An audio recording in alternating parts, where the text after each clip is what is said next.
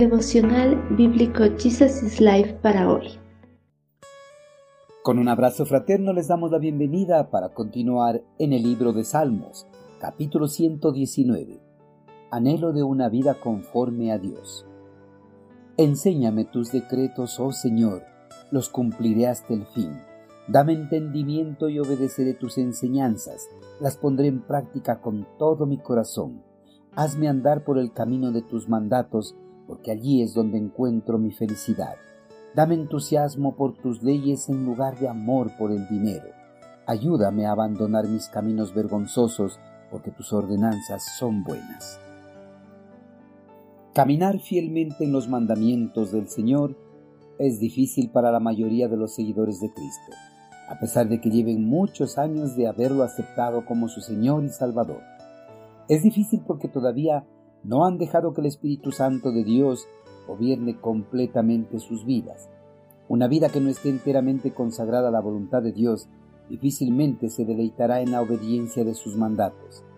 Al igual que los seguidores de Cristo de la actualidad, el salmista conocía al único Dios verdadero, al Dios de sus padres, Abraham, Isaac y Jacob, al Dios que había redimido a su pueblo y les había otorgado un territorio fructífero para que formen su propia nación.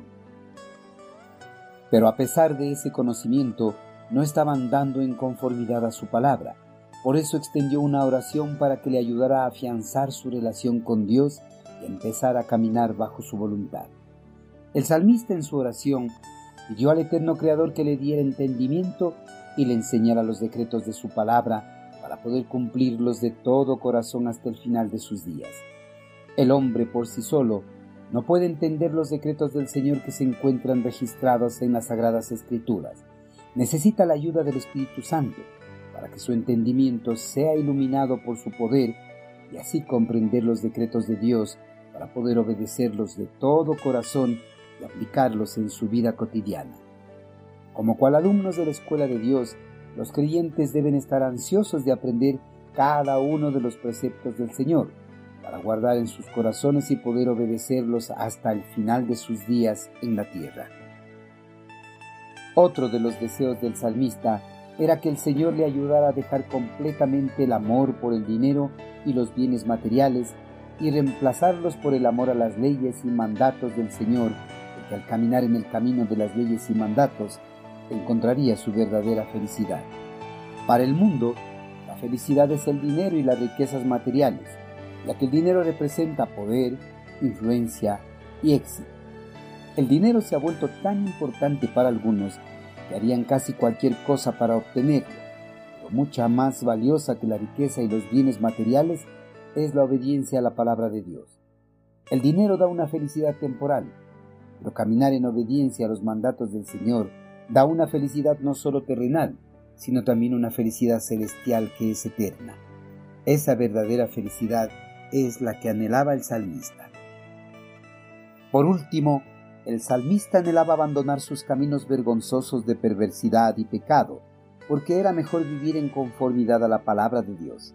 Vivir conforme a la voluntad de Dios siempre será mejor porque al llevar esa vida nunca será avergonzado por las personas inconversas y tampoco traerá vergüenza o deshonra sobre el nombre del Señor Jesús. Al igual que el salmista, el creyente debe orar a Dios para que le ayude a abandonar definitivamente su vida de pecado y empezar a vivir conforme a su voluntad. Queridos hermanos, el salmista no estaba conforme con la vida que había estado llevando hasta esos momentos a pesar de conocer a Dios. Él quería dar un giro de 380 grados a su vida. Por eso en su oración pidió al Señor que le ayudara a hacer ese cambio extremo y hallar la verdadera felicidad que proviene solo de la obediencia completa a los designios del Señor.